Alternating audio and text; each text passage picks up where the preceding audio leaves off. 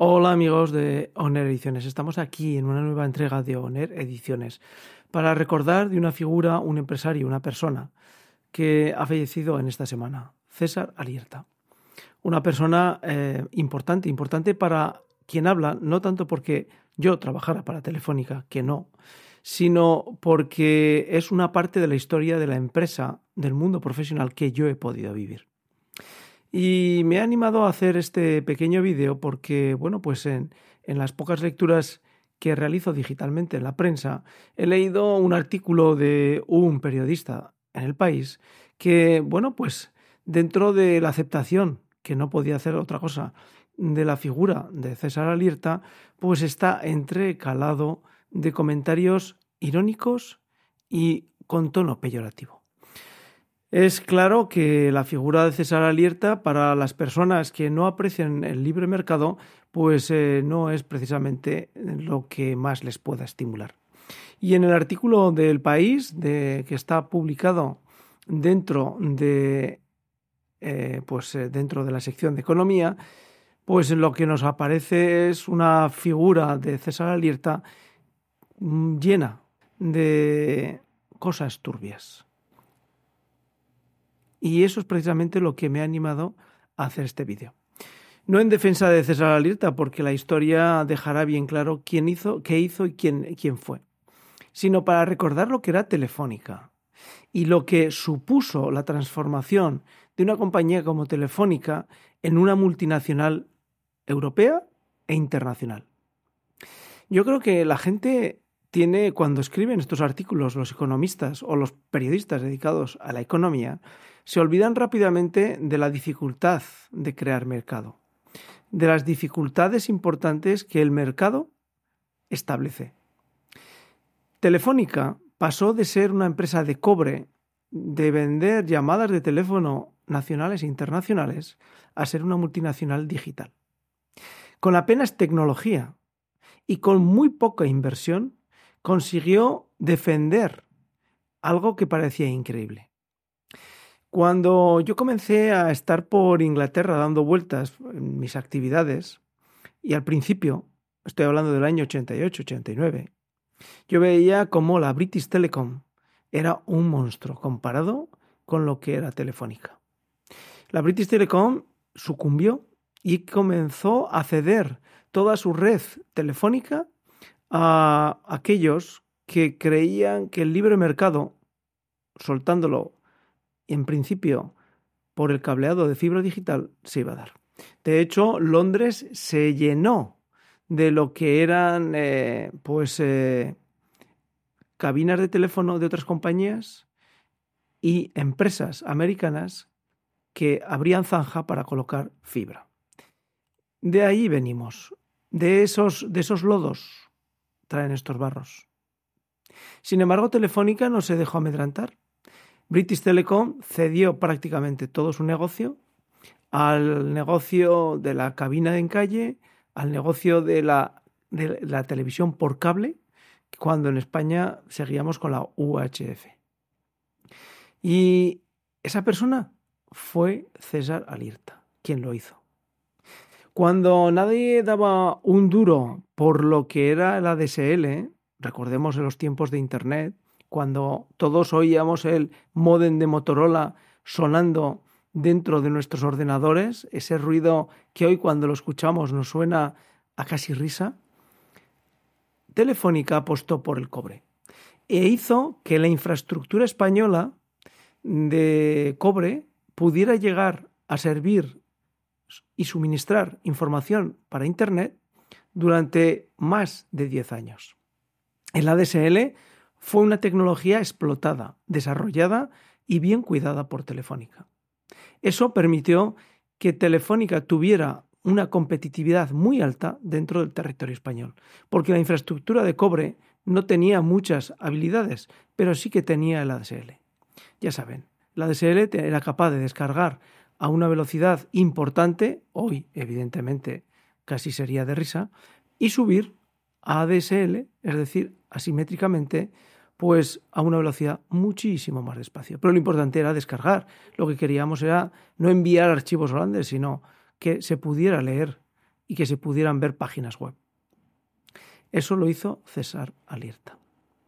Además, lo que consiguió fue establecer una compañía dentro de Europa fuerte y que pudo comprar empresas de telecomunicaciones en Alemania, en Inglaterra.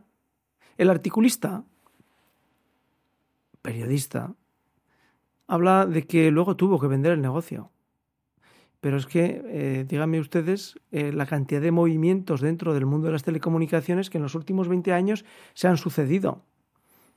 ¿Es que acaso alguien aspiraba a mantenerse?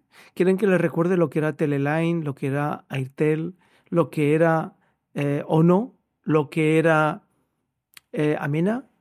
¿Seguimos? El único que se ha quedado es Vodafone en España. Y Movistar, evidentemente. Y Orange, que son franceses.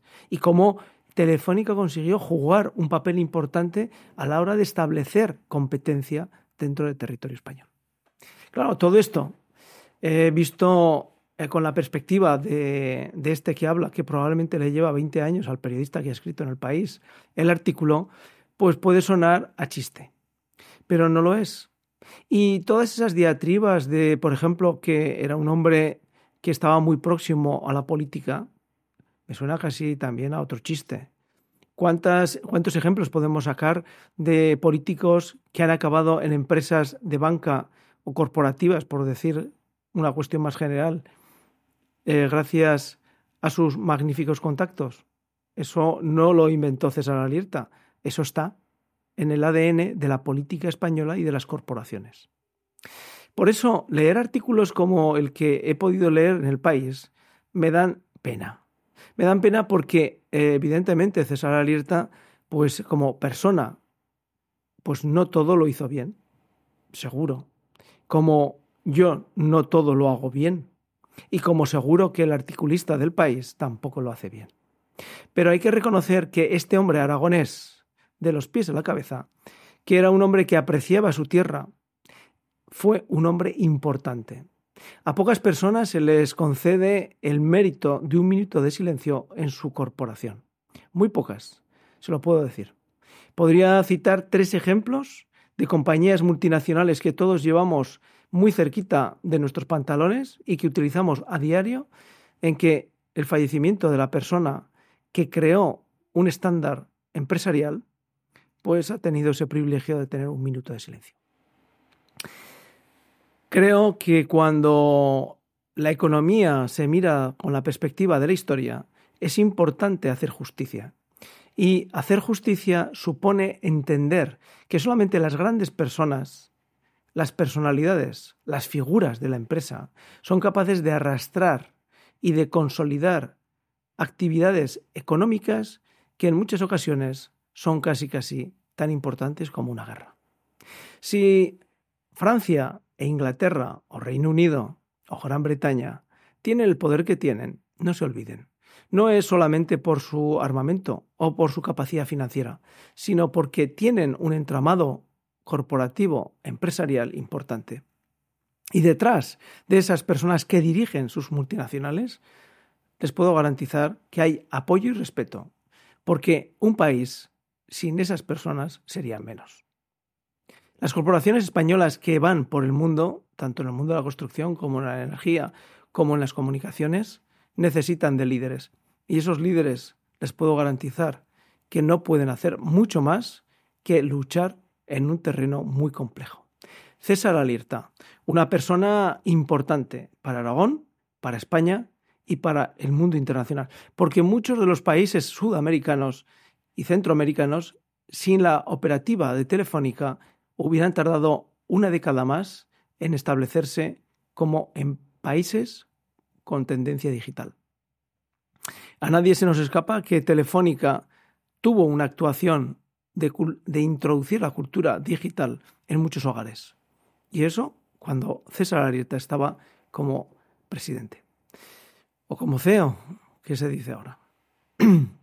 bueno, pues hasta aquí mi comentario y mi obituario para César Arieta que no es mucho más que un simple recuerdo agradecido de una persona aragonesa como él, que valora que haya personas que defiendan la empresa española para conseguir que la economía en España sea un poquito mejor. Porque hace 30 años la economía española no es lo que ahora. Y no es precisamente porque los gobiernos hayan empezado a dividir economía y dinero a manos, sin pedir, sin decir. La economía no es eso. Así que amigos, eh, gracias por estos minutos de paciencia y les recuerdo a César Alierta que fue una figura importante para Aragón, para España y para el mundo internacional en el mundo de las telecomunicaciones. Gracias y hasta la siguiente en Hora Ediciones. Chao.